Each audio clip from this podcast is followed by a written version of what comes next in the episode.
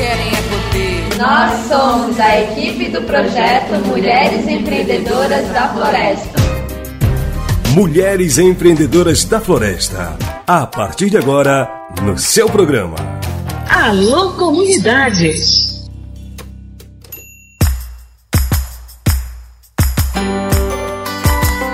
O programa Alô Comunidade traz para você as informações do projeto Mulheres Empreendedoras da Floresta. Executado pelo Saúde e Alegria e o Sindicato dos Trabalhadores Rurais, Agricultores e Agricultoras Familiares, e financiado pela União Europeia, o projeto visa fortalecer uma economia sustentável de base comunitária com negócios que valorizem a floresta em pé Desde março de 2022, as atividades do projeto não param. As mulheres e os jovens participantes já tiveram várias capacitações sobre empreendedorismo na perspectiva de fortalecer as organizações produtivas e promover a viabilidade econômica. O projeto implementa ações como, por exemplo, o curso de aprimoramento na gestão e governança de cooperativas e associações até agora já foram diversas atividades, especialmente voltadas para capacitação, diagnóstico da equipe técnica junto às associações e cooperativas, formação do conselho gestor do projeto, enfim. E hoje trazemos novidades sobre como está o andamento do Mulheres Empreendedoras da Floresta. Olivia Beatriz, seja bem-vinda. Obrigado por estar aqui para atualizar a todos nós dos trabalhos do projeto. Alô, comunidade! Boa tarde a todas e a todos. Eu sou Olivia Beatriz, do projeto Saúde e Alegria, coordenadora de monitoramento do projeto Mulheres Empreendedoras da Floresta. E hoje vamos trazer algumas atualizações e novidades para vocês sobre como que está o projeto. Então agora em março nós encerramos o ciclo de diagnóstico das organizações foi um ciclo um tanto quanto longo, no sentido de que a gente precisou fazer esse diagnóstico com cada organização e nas comunidades para fazer o diagnóstico. E depois de fazer a análise desse diagnóstico, é, nós tivemos que fazer o retorno para cada uma das organizações. Né? Então foi um ciclo longo, mas muito produtivo e fundamental para a gente conseguir dar os próximos passos com o projeto, ver quais que são as necessidades de cada organização, é, quais que são as ações prioritárias a serem trabalhadas.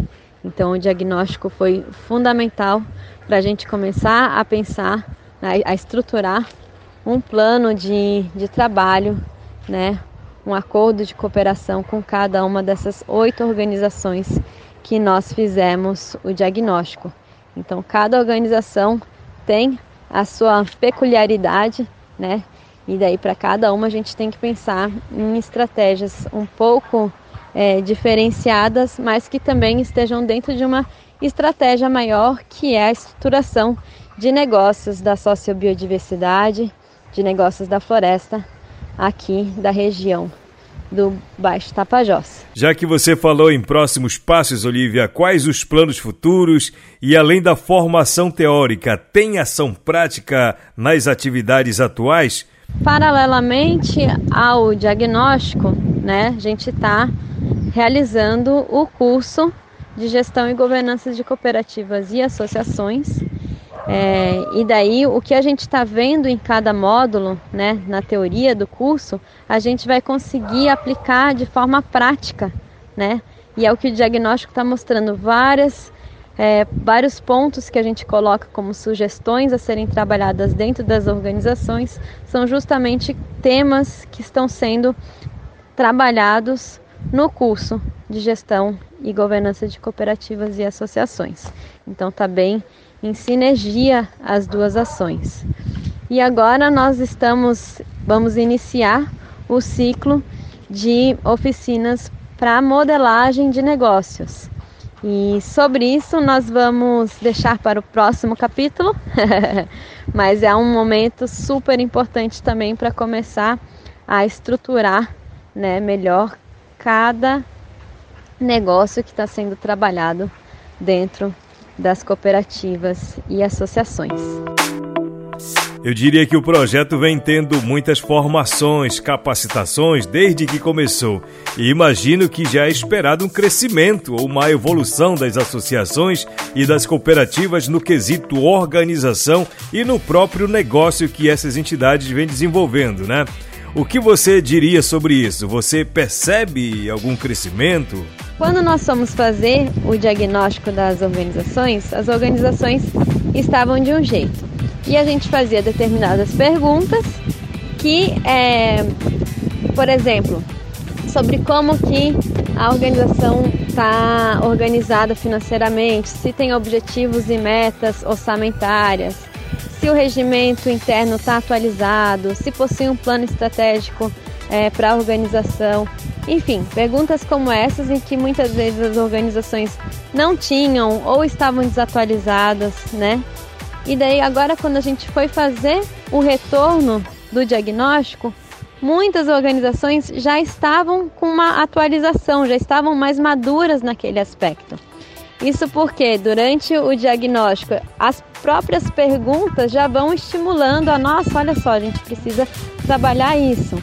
E outro ponto também é que durante o curso, né, é, de gestão e gestão e governança das, de cooperativas e associações, eles puderam aprofundar um pouco em cada um desses pontos. Então também já tinham mais subsídio, né, mais estrutura para poder trabalhar esses aspectos. E isso para a gente está sendo bem interessante. Então a gente vê já alguns resultados do projeto que imagina, né, daqui a um tempo, quando já começar a ter o ciclo de modelagem, esses negócios estarem sendo estruturados, como que vai dar para avançar com essas organizações e esses negócios da floresta. Agradecemos a Olivia Beatriz pelas informações e desejo mais sucesso nesse projeto. E a Margarete Maitapu, representante das mulheres do coco lá da aldeia Pinhel, no município de Aveiro, está aqui para testemunhar o resultado positivo do diagnóstico feito na associação dela. Fala, Margarete. Estou aqui para falar da devolutiva da, do diagnóstico feito pelo projeto Mulheres Empreendedoras da Floresta foi positiva para nós, pois trouxe fortalecimento e incentivo para a organização a qual fazemos parte, pois com, com esse diagnóstico é, nós podemos ver o que foi que nós tivemos de avanço, aonde foi que nós é, tivemos a necessidade. Né? Então, isso para a gente é, trouxe que nós conhecêssemos melhor a nossa organização, que nós pudéssemos entender melhor como é que funciona tudo isso. Então, para a gente foi muito positivo em relação a essa devolutiva e que com certeza vai nos ajudar é, a fazer diferente, a fazer melhor, a ter esse empoderamento do nosso trabalho.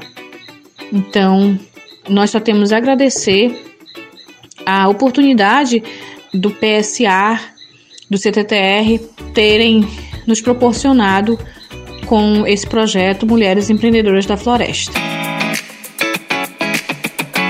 Obrigado, Margarete, pela sua participação. É isso aí. Agradecemos a participação da Olivia Beatriz, coordenadora do Núcleo de Negócios da Sócio Biodiversidade de Base Comunitária do PSA e da integrante da Associação das Mulheres do Coco da aldeia Pinhel, no município de Aveiro, a Margarete Maitapu. Na próxima semana tem mais notícias do projeto Mulheres Empreendedoras da Floresta.